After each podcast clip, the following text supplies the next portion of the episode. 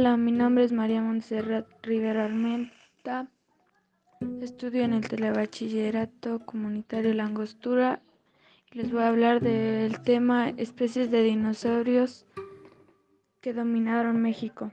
Los dinosaurios son un grupo diverso de animales desde el punto de vista taxonómico, morfológico y ecológico. Usando la evidencia fósil, los paleontólogos han identificado cerca de 500 géneros distintos y más de mil especies diferentes de dinosaurios no avianos. Los dinosaurios están representados en cada continente tanto por especies existentes como por restos fósiles.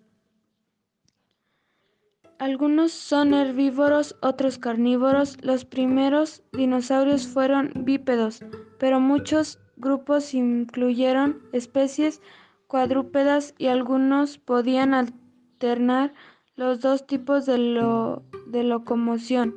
Los cuernos o crestas son comunes a todos los grupos de dinosaurios y algunos grupos desarrollaron modificaciones esqueléticas como armaduras óseas y espinas. La evidencia sugiere que la puesta de huevos y la construcción de nidos fueron rasgos que compartieron todos los dinosaurios. Muchos dinosaurios eran de gran porte. El dinosaurio saurópodo más grande pudo haber alcanzado una longitud de 58 metros y 9.25 metros de altura. Sin embargo, la idea de que los dinosaurios no, había, no aviares fueron todos gigantescos es un error basado en el sesgo de conversación, ya que los huevos grandes y fuertes tienen más probabilidad de durar hasta que se fosilicen. Muchos dinosaurios eran bastante pequeños. Las especies de dinosaurios que dominaron México fueron Cintarsusis, Gorgonosaurus, Saurontolestes, Quinosaurios, Alamosaurios, Lavocánico y Centrosaurios.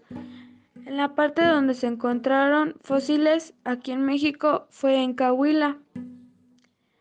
Características de los dinosaurios era que eran demasiado grandes, pesaban mucho, eran escamudos, tenían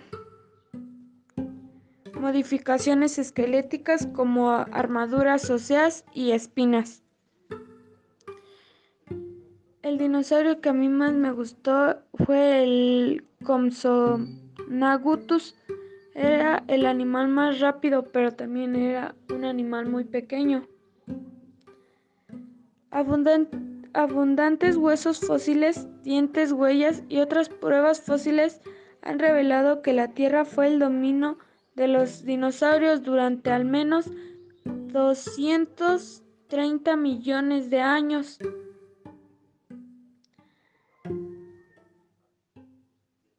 Pero hasta ahora no se ha encontrado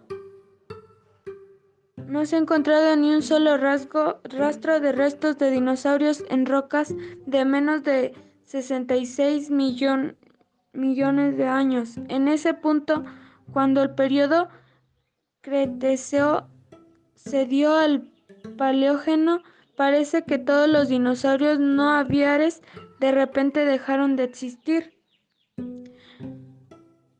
Junto con ellos desaparecieron los terribles reptiles marinos como los mosaurios, itosaurios y plesiosaurios, así como todos los reptiles voladores Conocidos como pterosaurios, los bosques antiguos parecen haberse incendiado en gran parte del planeta y aunque sobrevivieron algunos mamíferos, aves pequeños, aves, pequeños reptiles, peces y anfibios, la diversidad entre las formas de vida restantes disminuyó precipitadamente. En total, este evento de existencia masivo demandó tres cuartos de la Tierra en la vida. Descubrir lo que sucedió ha sido un esfuerzo masivo para los paleontólogos y las teorías sobre lo que mató a los dinosaurios y el resto de los habitantes del Cretácido del planeta han variado desde lo plausible hasta lo fragmento fragmente estrafalario. Los dinosaurios fueron vivieron hace miles de años.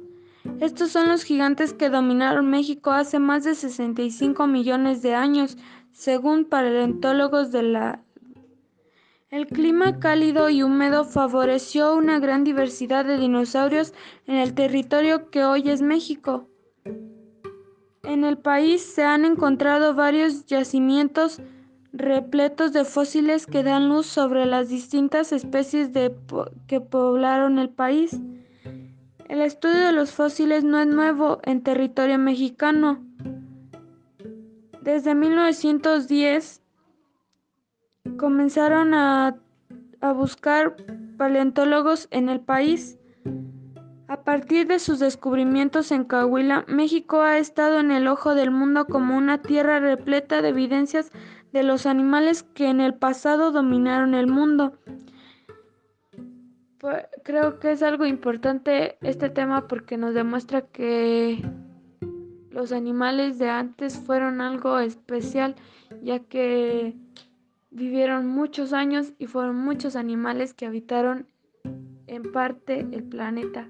Y es algo padre saber esto, que no que en un momento cuando lo pensamos no nos ponemos a investigar, pero investigando todo va todo lo que pasa o lo que pasó en nuestro pasado creo que es importante para descubrimientos que pasan ahora.